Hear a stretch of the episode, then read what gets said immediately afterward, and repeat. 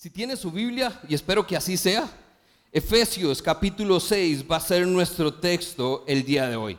Vamos a estar de hecho en la última porción del capítulo 5 y en la primera porción del capítulo 6, porque ahí es donde Pablo aborda las relaciones entre familia. Y mientras usted lo busca, déjeme hacerle una pregunta.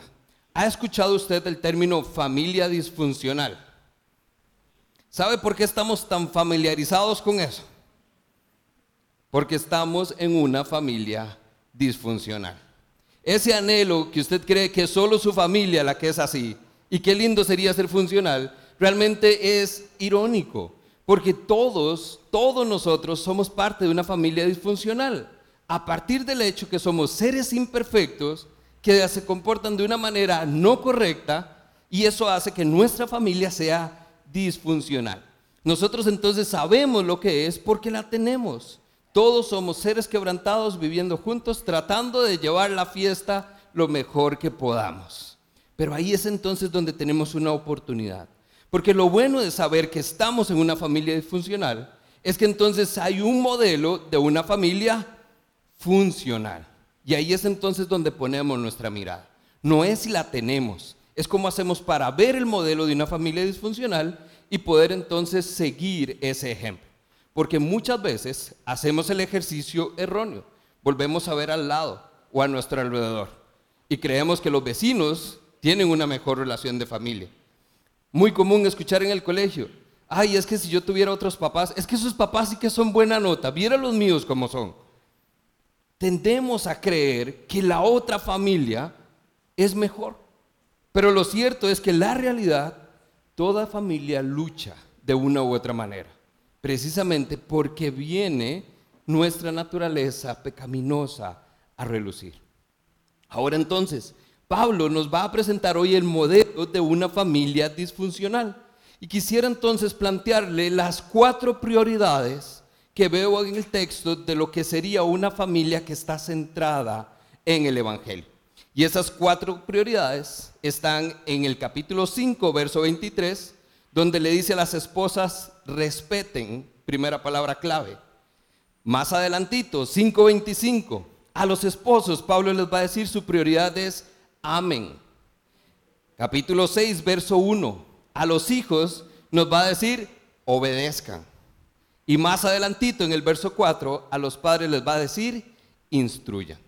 Estas cuatro son nuestras prioridades y de cierta manera es lo que vamos a buscar. Vamos a tratar de comprender mejor cómo es que Dios espera que interactuemos unos con otros, ojo, bajo su autoridad, porque Él es el centro.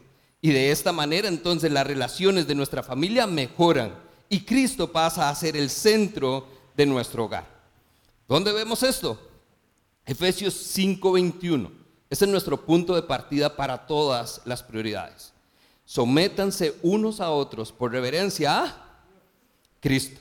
Y aquí es entonces donde nos perdemos. La prioridad va a ser personal para padres, hijos, esposos y esposas, pero tenemos que tener claro que es por reverencia a Cristo. Nuestro centro no es la familia, nuestro centro es Cristo. Y todas esas relaciones giran alrededor de Él. Cuando dejamos a Cristo de lado, es entonces donde nos enfrentamos. Padres versus hijos y terminamos agarrados del moño. Esposos y esposas y terminamos agarrados del moño. ¿Por qué? Porque olvidamos que la relación es una sumisión mutua por reverencia a Cristo. Esa es la clave. Permítame darle una versión que es la Reina Valera contemporánea. Dice, cultiven entre ustedes la mutua sumisión en el temor de Dios. Y esta sería mi primera recomendación para usted el día de hoy. En términos de familia, si quieren iniciar este proceso donde puedan tener las prioridades claras, cultiven entre ustedes la mutua sumisión en el temor de Dios. Es decir, esto es una relación de dos vías, padres e hijos, hijos y padres, esposos con sus esposas. Se trata además de una relación entonces donde cuyo centro es Cristo. Siendo así, vamos a ver entonces cada una de estas prioridades. Tomemos nota. Primero, dice Pablo, esposas. Se dirige a nuestras esposas. 5.22. a partir de donde Pablo establece es, sométanse por reverencia a Cristo, dice Pablo en el verso 22, para las esposas someterse por reverencia a Cristo, esto es lo que significa, sométase cada una a su marido como al Señor. Y marque entonces esta frase, como al Señor. Cada prioridad le voy a dar una clave que tiene el texto. Sométanse entonces las esposas, cada una a su marido, a su esposo, como al Señor. Ahí es donde hace la diferencia. Otras versiones, depende de cuál es la que usted tenga, habla de someterse, sujetarse o respetar la autoridad. Yo sé que el tema de la sumisión, ahí es donde de una vez algunas mujeres pueden brincar, y lo que vemos es entonces es un asunto de respeto. Por eso la prioridad es el respetar, el someternos a una autoridad. Esta sumisión entonces no significa ni implica inferioridad, tampoco significa silencio y tampoco significa esclavitud. Usted no tiene que permanecer callada, ni sentirse menos, ni sentir que tiene que hacerle todo al marido. ¿Ok? Estamos claros. ¿Qué significa entonces? Significa que reconoces que alguien tiene una autoridad legítima sobre ti. Reconoces que hay un orden de autoridad y que eres parte de una unidad. Esto lo hemos hablado en matrimonio. Somos uno. Hombre y mujer se unen y son uno. Y aquí es donde está lo interesante. Esto quiere decir que como individuo, usted, mujer, esposa, no es más importante que su esposo. Esposos, ustedes no son más importantes por tener una autoridad que sus esposas. Esto quiere decir que entonces es más, es más importante el trabajo en equipo que promueva esta unidad. Esa es la verdadera sumisión. Cuando estamos de acuerdo a que entonces, como nos compartía ahora Sofi, ahora me toca menguar y a él crecer. Yo voy a dejar que haya menos de mí y que haya más de Cristo en la relación. Porque entonces si yo aporto a Cristo a la relación y mi esposo hace lo mismo o mi esposa hace lo mismo, vamos entonces a tener a Cristo en el centro. Y con Cristo en el centro, en su misión mutua, la relación comienza a andar bien. No solo Pablo tiene esta perspectiva, también nos la da Pedro. Dice, de la misma manera ustedes esposas tienen que aceptar la autoridad de sus esposos entonces, aun cuando alguno de ellos se niegue a obedecer la buena noticia, hablando de los esposos, la vida recta de ustedes, el ejemplo de la mujer, de la esposa, va a hacer que entonces ellos lleguen a quedarse sin palabras y serán ganados al observar la vida pura y la conducta respetuosa de ustedes.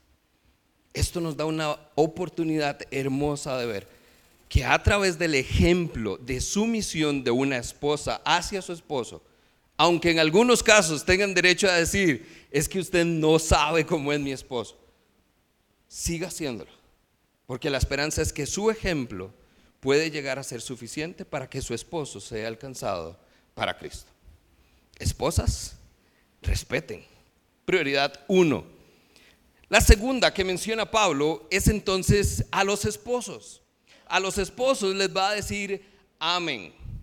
Amén. Y aquí entonces se ve lo interesante, así como veíamos que la esposa es someterse, vivir bajo autoridad, el, la sumisión o el respeto, en realidad aquí el amor es amor, no hay otro.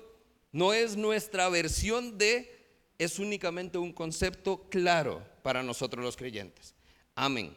Dice el verso 25, esposos, amen a sus esposas así como Cristo amó a la iglesia y se entregó a sí mismo por ella.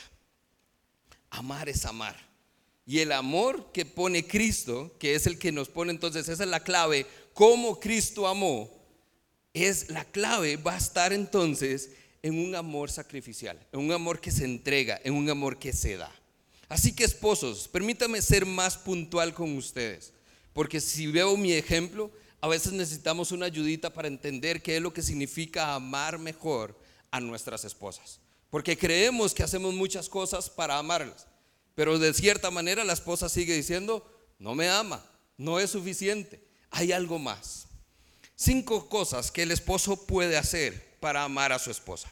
Número uno, un esposo amoroso va a ver a su esposa como una compañera. No, no se va por un modelo militar. Yo soy el capitán y ella es la subordinada, es compañera. no es un modelo empresarial. Yo soy el gerente general y ella es la gerente administrativa del hogar. No, es compañera. Número dos, un esposo amoroso va a ver a su esposa como una prioridad. Hay cosas importantes, pero la esposa es lo más importante.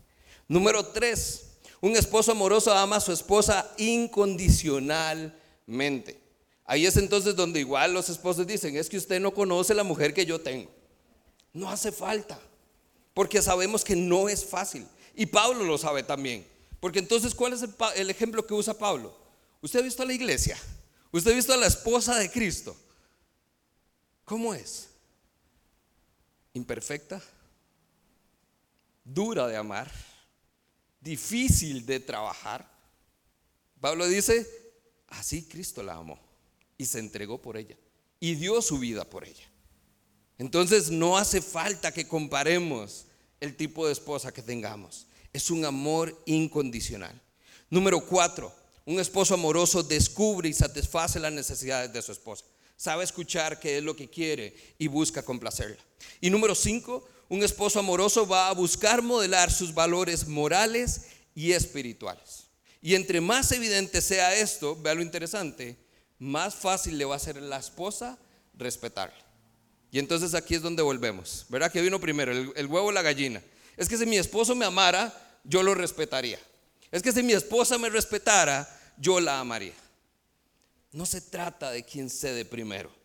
Es entender que Pablo dijo es hay sumisión mutua. Usted baja la guardia, su cónyuge baja la guardia y se encuentran en un punto medio que es Cristo. Nuevamente, vamos a Pedro. Primera Pedro 3, verso 7. Dice, de la misma manera ustedes maridos tienen que honrar a sus esposas. Cada uno entonces viva con su esposa y trátela con entendimiento. Ella podrá ser más débil, pero participa igual del regalo de la nueva vida que Dios le ha dado. Trátela entonces como es debido para que nada estorbe las oraciones de ustedes. La vemos como compañera, esposos porque merece igual el regalo de la nueva vida que Dios le ha dado. A un mismo nivel, a igualdad entre nosotros.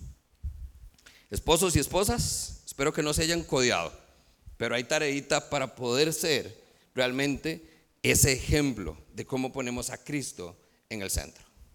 Hijos, vamos con ustedes. Hijos, levanten la mano. Aquí es donde viene, y esto es donde Pablo cae con el mazo. Hijos, la prioridad para ustedes y para nosotros es obedezcan, obedezcan, la obediencia. Qué difícil, porque qué lindo suena, pero qué difícil implementarla. Pablo entonces dice, el capítulo 6, hijos, obedezcan, ahí está la clave, en el Señor a sus padres, porque esto es justo. Nuevamente, vea lo interesante, al igual que con las esposas, Pablo da el motivo de la obediencia, es en el Señor, pero también, como si nos conociera muy bien, nos va a decir por qué. Usted ha tenido hijos donde entonces es papá y ¿qué vamos a comer? Carne. ¿Por qué? ¿De por qué lo quiso mamá? ¿Por qué? Porque yo no pude cocinar. ¿Por qué? ¿De por qué es lo que había? No hemos ido al súper. ¿Por qué? ¿De porque es quincena no han pagado? ¿Por qué? Y ahí sigue. Y es una historia interminable. ¿Por qué? Muchas veces necesitamos entender por qué.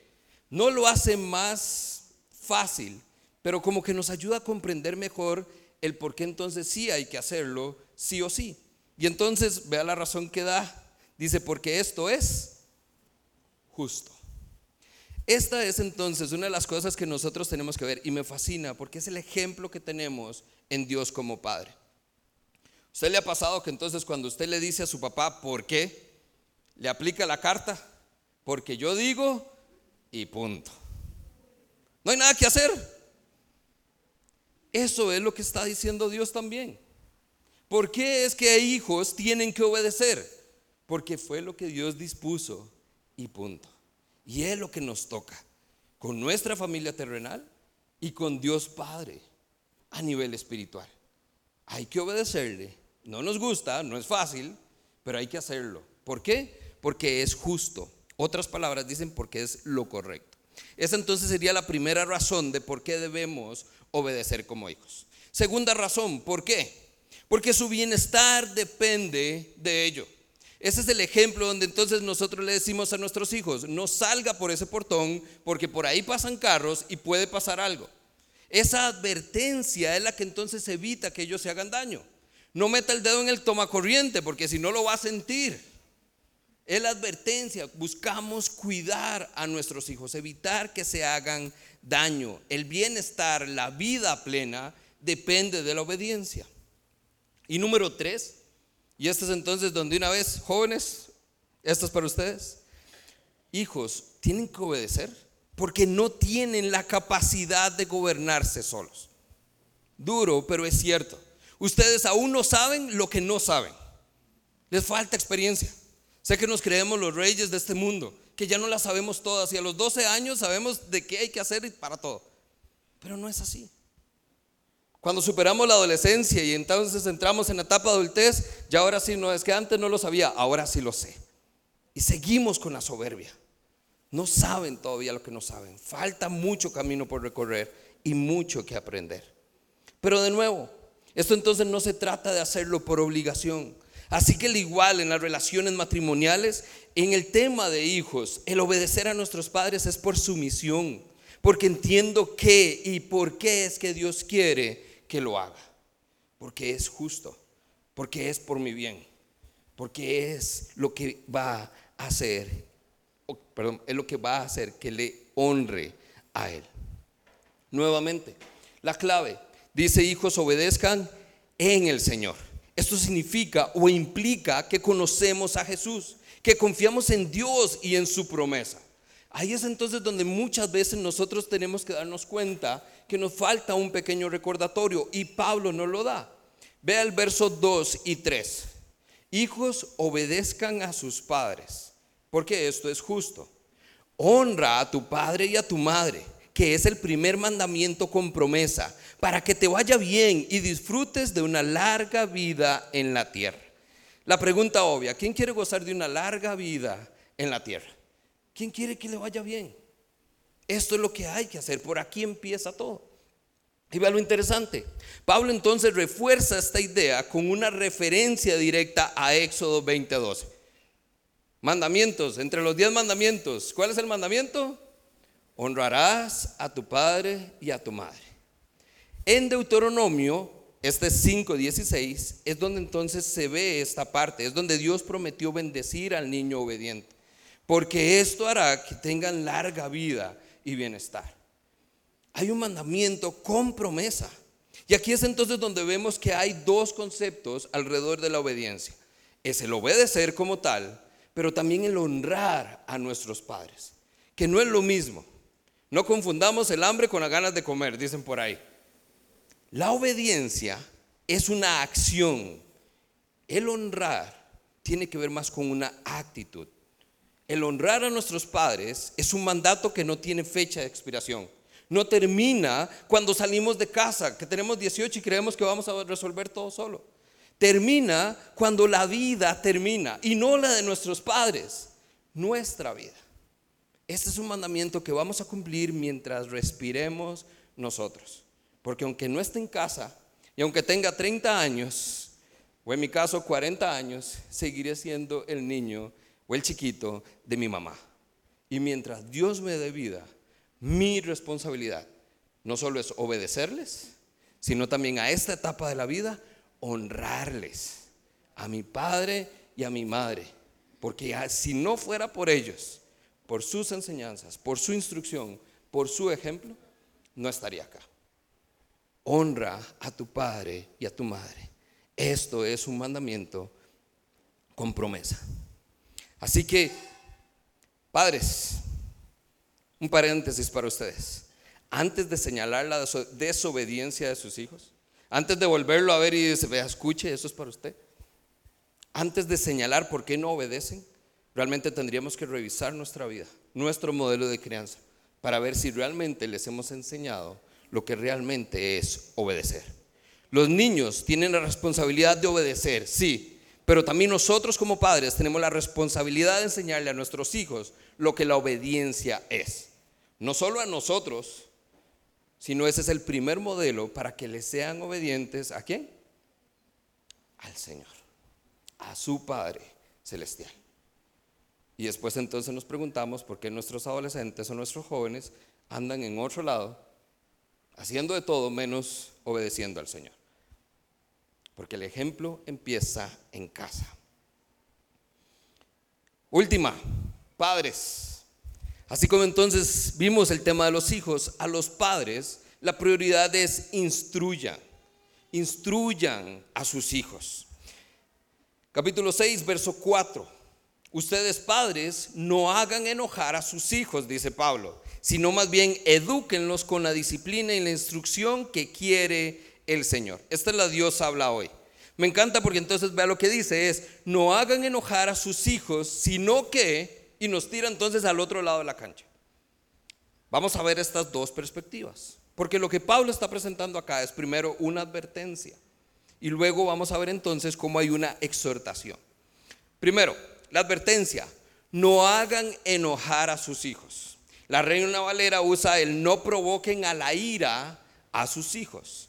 Otras versiones hablan de no exaspere, no presione. ¿Cuántos de ustedes, hijos, se han sentido presionados por sus padres? ¿O solo los míos eran necios? Hay momentos donde nos han exasperado. Es que no me tienen paciencia, es el chavo. No, realmente tenemos que darnos cuenta que hay una etapa en que los padres tienen que ser conscientes del efecto y el impacto que tiene su comportamiento para con sus hijos. Y ahí es entonces donde los conceptos de escuela para padres vienen a ser realmente anillo al dedo para muchos de nosotros. Porque necesitamos aprender esto si no lo tuvimos. Porque el famoso es que mi papá siempre fue así, yo no voy a hacer, usted termina siendo igual o peor que lo que tuvo.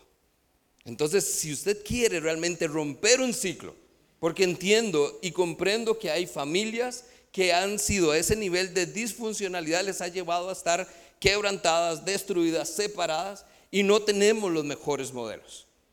Pero aún siendo así, usted tiene la oportunidad de romper el ciclo. ¿Por qué? Porque ponemos a Cristo en el centro, lo cual no estuvo en ese momento. La advertencia entonces también se compensa con Colosenses 3:21. Padres, no exasperen a sus hijos para que no se desanimen. Vea la razón de por qué no tenemos que llevarlos a este punto. Y vea lo interesante, este para que no se desanimen, el vocablo original lo que hace referencia es para que no se quebranten sus espíritus. Aquí no estamos hablando de que es que yo les dije algo y dijeron es que papi me habló feo. Es que quebranté su espíritu y los hice sentir miserables.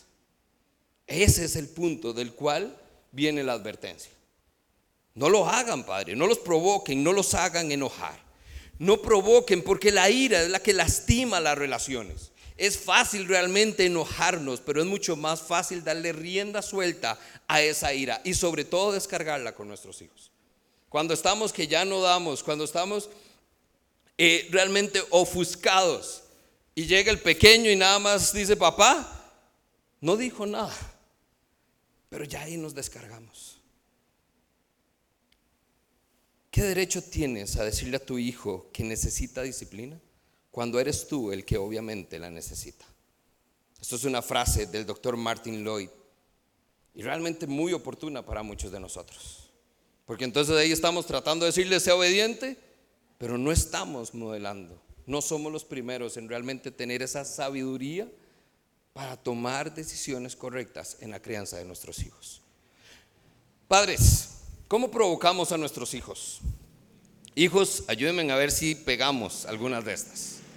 Número uno, los provocamos cuando hay favoritismos entre hermanos. Hermanos aquí, competencia directa, es que aquel le da más y a mí menos. El ejemplo, no lo veamos, obviamente la mayoría de los que tenemos hermanos, especialmente si es hombre y mujer, es todavía como más notable a veces. Pero vea el ejemplo, Génesis 25, 28. Isaac quería más a Esaú porque le gustaba comer de lo que él cazaba, pero Rebeca quería más a Jacob. Y usted quizás conoce la historia de cómo termina esto. El favoritismo realmente provoca a nuestros hijos a niveles donde entonces sienten que no son prioridad para sus padres. De que hay algo más importante o alguien más importante. Número dos, los provocamos cuando tenemos con ellos un trato duro o indiferente. Papás presentes, pero ausentes. Papás proveedores, pero incapaces de establecer una conexión o una relación con sus hijos. Ese trato fuerte que encontramos en el Salmo 103, verso 13. El Señor es como un padre con sus hijos, tierno y compasivo con los que le temen, pues Él sabe lo débiles que somos. A mí me ha pasado y son de esos momentos de verdad donde uno se confronta y me toca nada más irme a meter al baño a llorar para que nadie me vea.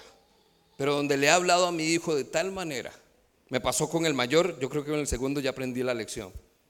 Le hablé y lo que le dije, no sé si fue el tono, fue la altura o fue realmente lo que le dije o cómo se lo dije. Pero él nada más le brillaban los ojillos y parpadeaba y parpadeaba y parpadeaba y no sabía qué hacer. ¿Tenía razón en lo que estaba haciendo? Sí. Había cometido un error. Pero mi trato no fue el correcto. Y ciertamente no le di una lección. Él me dio una lección a mí en ese momento. Número tres, provocamos a nuestros hijos cuando proyectamos en ellos nuestros sueños y frustraciones.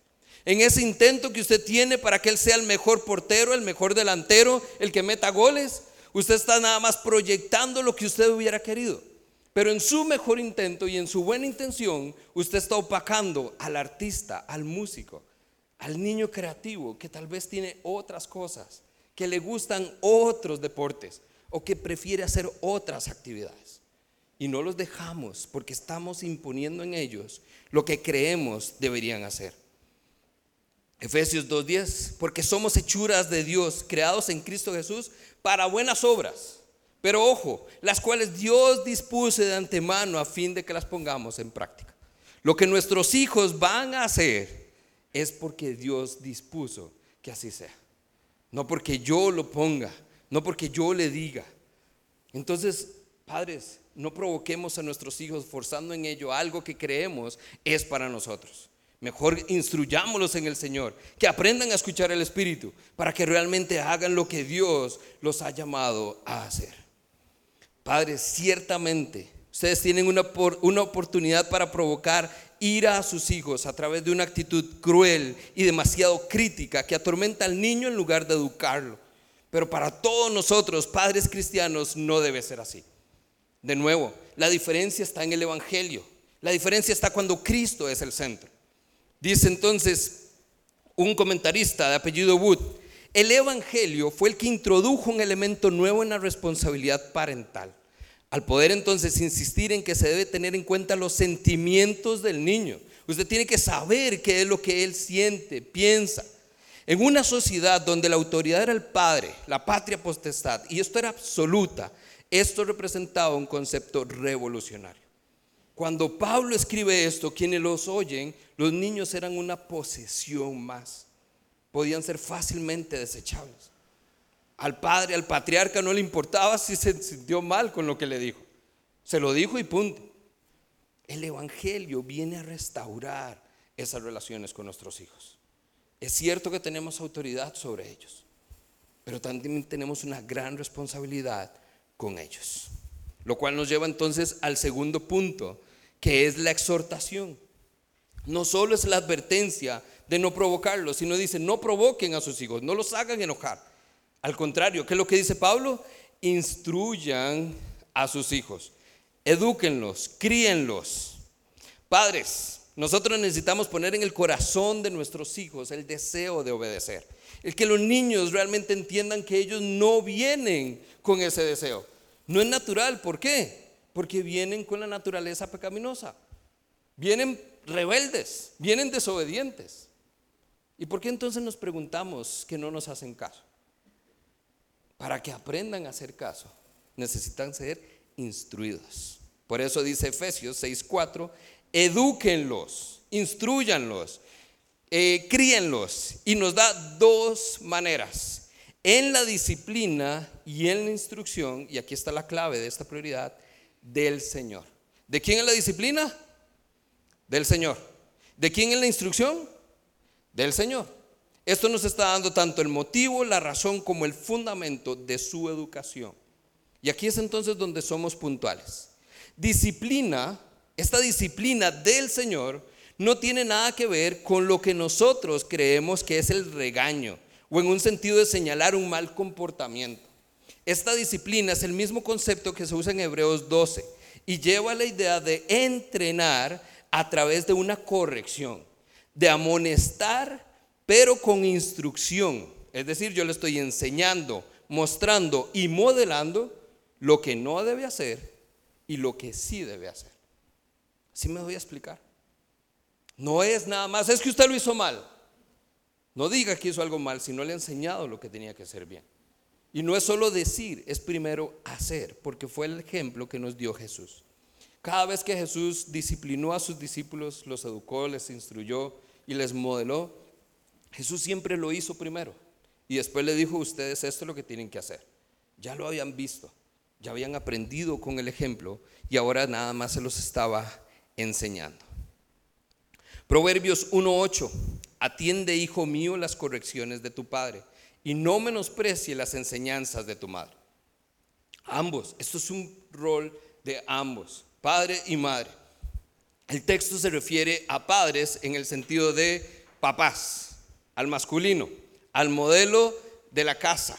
Pero esto ciertamente es lo que nosotros tenemos que ver. En las familias que tenemos hoy hay madres valientas a quien hoy reconocemos por su esfuerzo, porque han hecho un trabajo extraordinario cuando el papá ha estado ausente. O aún estando en la casa no hace el trabajo que tiene que hacer. Pero eso es otro momento para los papás, abordaremos ese tema. Pero aquí lo que vemos es que esta instrucción es un trabajo. Recuerden que hablamos en esposos y esposas, esto es un asunto de unidad, de equipo. Ambos tenemos la tarea de juntos entrenar, enseñar e instruir a nuestros hijos en el camino del Señor. Proverbios 6:20. Hijos, cumple el mandamiento de tu padre y no te apartes de la enseñanza de tu madre.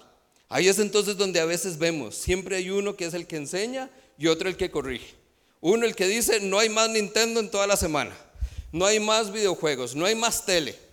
Y hay otro, entonces, mami, es que papi me dijo que no podía. Vaya, un ratito, está bien, pero no le diga a nadie. Siempre sabemos a quién pedirle el permiso. Siempre sabemos a quién acercarnos cuando hicimos algo malo. Siempre entonces tenemos esa persona. Independientemente de cuál, lo que tenemos que ver aquí es que necesitamos hacer equipos. Padres, no podemos separarnos. No puede ser el equipo bueno con el equipo malo, el equipo que siempre dice que sí y el equipo que sé que me va a decir que no. Es un equipo que está plenamente enfocado en la tarea de instruir a sus hijos en el Evangelio. Los hijos entonces no solo necesitan escuchar no, y créame, lo hacemos un montón. No, no, no, no. Lo que deben hacer, lo que está mal, sino también ellos necesitan escuchar sí lo que sí hicieron bien, lo que sí es correcto, lo que sí les está ayudando a acercarse para seguir el ejemplo de Dios. Esto es un balance. Necesitamos entonces instruir a nuestros hijos en esa armonía perfecta, donde sabemos lo que no hay que hacer y lo que sí debemos hacer. Así que permítame terminar esta sección con cinco aspectos muy puntuales de por qué debemos disciplinar a nuestros hijos. Padres, mucha atención. Hijos, ustedes también presten doble atención porque a ustedes les va a tocar hacerlo en algún momento después. Y a no ser que esté tomando nota, usted va a decir qué era lo que había que hacer. Prestemos atención. ¿Por qué disciplinamos a nuestros hijos? Número uno, lo hacemos porque no es una opción. Nuestros hijos son regalo del cielo. Son un préstamo en este tiempo para cuidar de ellos, pero nuestros hijos son de Él Señor. No es una opción entonces no disciplinarlos, porque dice Hebreos 12:6, Dios corrige y castiga a todo aquel que ama y considera su hijo. Dios disciplina a aquellos que ama. Es parte, y si Dios lo hace con nosotros, ¿por qué no lo vamos a hacer nosotros con nuestros hijos? No es una opción. Así que aunque le pongan esa carita linda y tierna, hay que disciplinarlos cuando cometan errores. Número dos, hay que quitarles la necedad. Y esa necedad es la de la que habla la Biblia, donde nos perdemos. Proverbios 22, 15, el corazón del muchacho está lleno de necedad, pero la disciplina física le alejará de él. La Reina Valera habla de la vara. Y en algún momento tal vez alguno fue la vara, el chancletazo o el pellizquito. Alguno de todos usted aprendió por las buenas o por las malas. Pero es que es lo que nos quita la necedad, el saber que no está bien que lo hagamos y no está bien que lo sigamos haciendo, si ya nos dijeron que no. Número tres, va de la mano. Los disciplinamos porque queremos rescatarlos del castigo eterno. Y aquí es entonces donde tenemos que poner nuestra mirada en lo que realmente es importante. Porque si Cristo es el centro, nuestra mirada está en lo eterno, no en lo terrenal. Dice Proverbios 23, versos 13 y 14. No dejes de disciplinar a tus hijos. La vara del castigo no los matará. La disciplina física más bien los puede salvar de la muerte.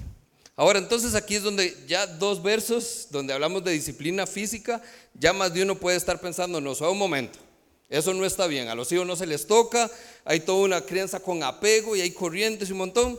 Hago nada más una pequeña nota sobre la nalgada o el chancletazo. Yo aprendí matemáticas y el esfuerzo que conlleva, porque entonces después de que mi mamá a las 10 de la noche, cansada de mi responsabilidad, porque no fue porque no quería, fue porque no estudié temprano. 8 por 8, y yo no sabía, 8 por 8. Mi pobre madre, 8 por 8, 64 más. Y hoy, no se me olvida, una única vez, no fue agresión física, créame, pues nada más estamos exagerando para que entienda lo que fue, pero el detalle es la disciplina me hizo recordar que hay cosas que no son negociables y tenemos que aprender la nalgada, el chancletazo, la faja. Algunos dicen con o sin hebilla. Algunos tenemos marca, otros nada más nos quedó la marca en el corazón, un fuerte dolor. Pero lo cierto, dicen algunos que han estudiado las conductas, hay una brecha generacional entre los que de algún momento recibimos una pequeña nalgada o chancletazo y los que no, y el comportamiento es seriamente diferente.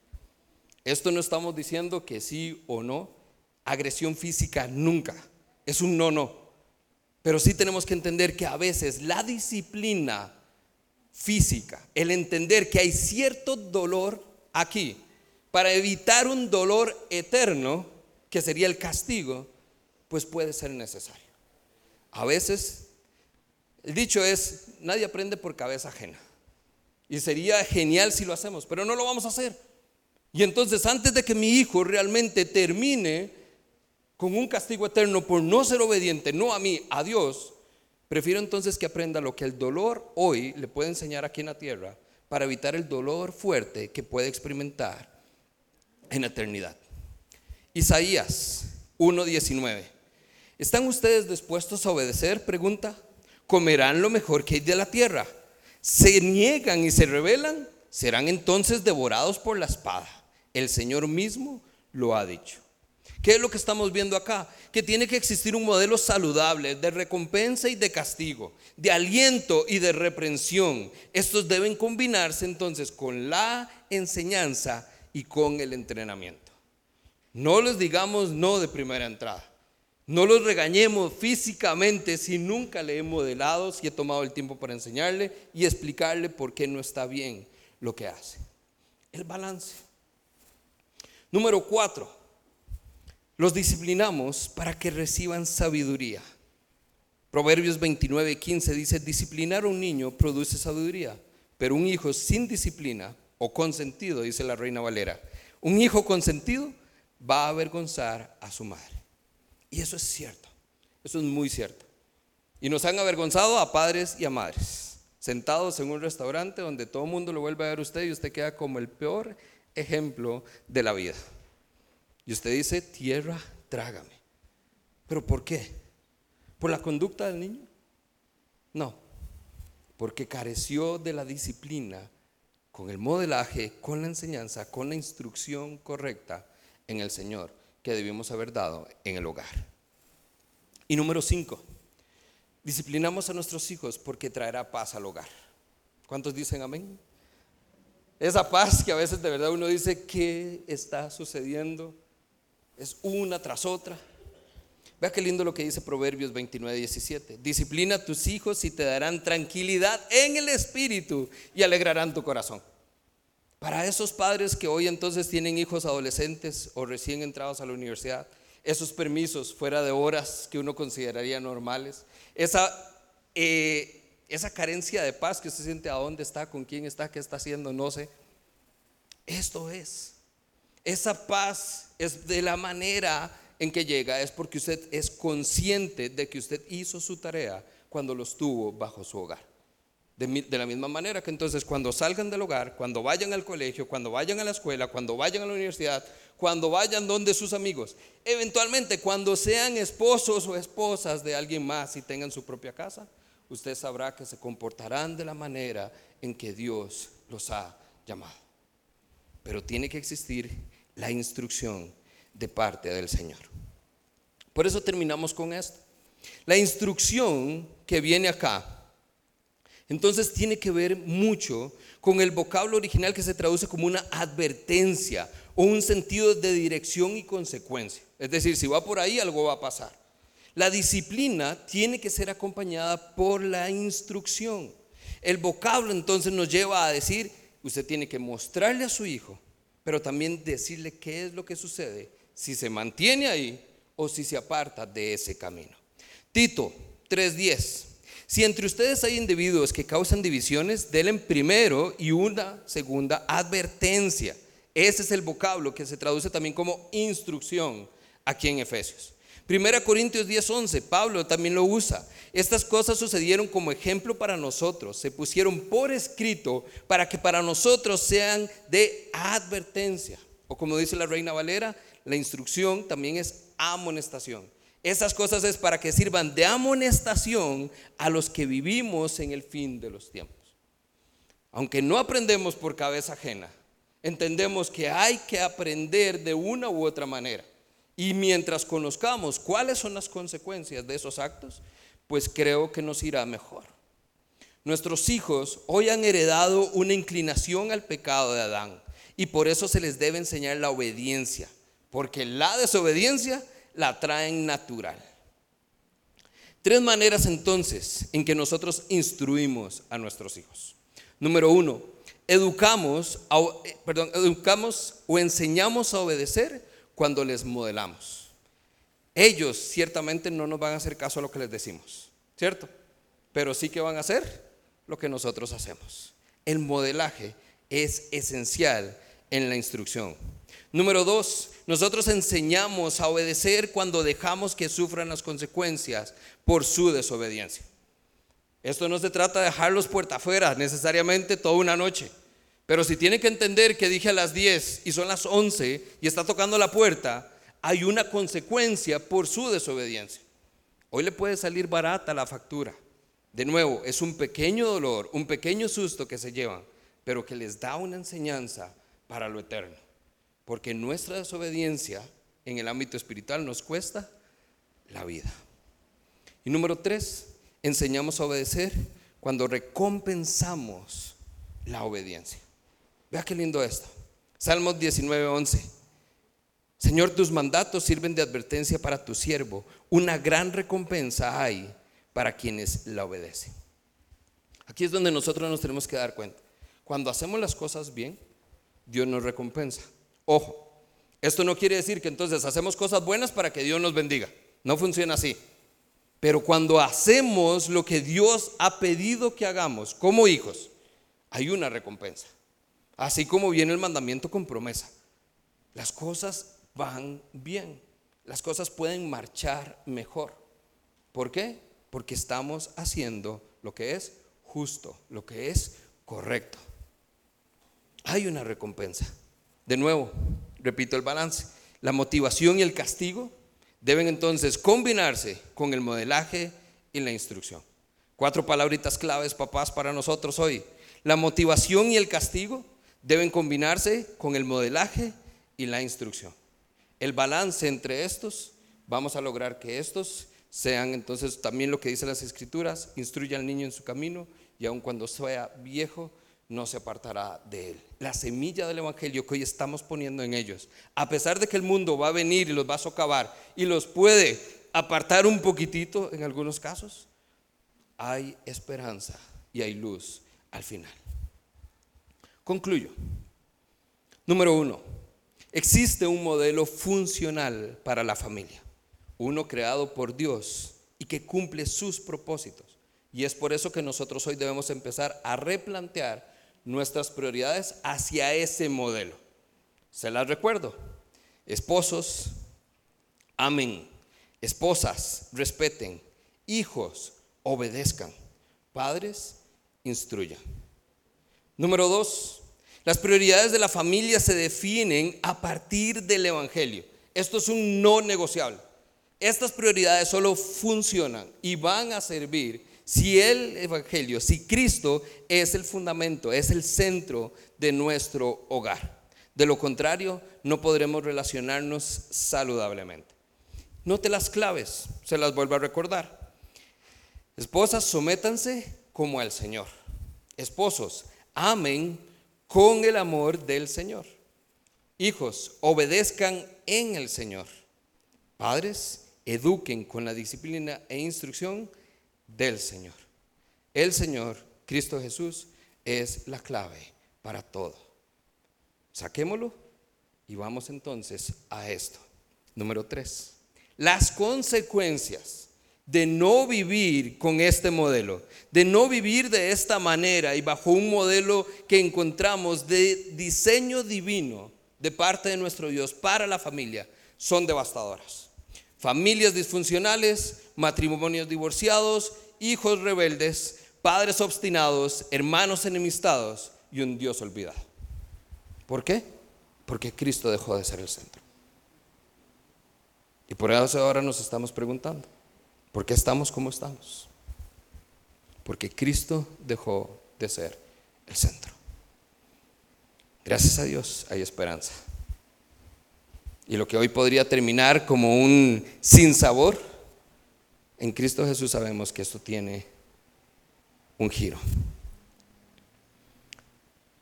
Permítame entonces dirigirme a usted si es parte de los que están viviendo estas consecuencias devastadoras de la familia. Y creo que de alguna u otra manera todos tenemos los efectos de esa disfuncionalidad en nuestra familia. Pero algunos sé que es más fuerte y evidente que otros hay esperanza. Pero solo Cristo puede hacer la obra. Si usted hizo lo que hizo como padre, ya hizo su parte. Ahora nos toca confiar en el Señor. Que en, el, en su tiempo, y lo hemos visto en el Congreso, lo vimos el, el fin de semana pasado, hay esperanza de que el Hijo pródigo regrese a casa. Pero nos toca confiar en el Señor. Hijos, si ustedes son los que hoy están en el Señor, pero sus padres no le entienden, no le aceptan, no le respetan, hay esperanza. Sigan siendo obedientes y su modelo de obediencia llegará a ser ejemplo para ellos, al igual que las esposas y al igual que los esposos. Si hay relaciones quebrantadas, si hay matrimonios en alitas de cucaracha o ya separados, Cristo es el que pone el último, el último punto y el que hace realmente la diferencia. Salmos 22, 27. Toda la tierra reconocerá al Señor y regresará a Él, y todas las naciones se inclinarán ante Él. Pues el poder de la realeza pertenece al Señor, y Él gobierna todas las naciones. Él, Cristo, Él es el que hace la diferencia. No pierda la esperanza, no deje de orar por su familia, no deje, no deje por un momento que el enemigo entre y termine de hacer la obra si ya la comenzó en su familia. Levante barreras y como hizo Nehemías, con una mano construya y con otra mano defienda. Pero nosotros damos todo por nuestra familia. Amén.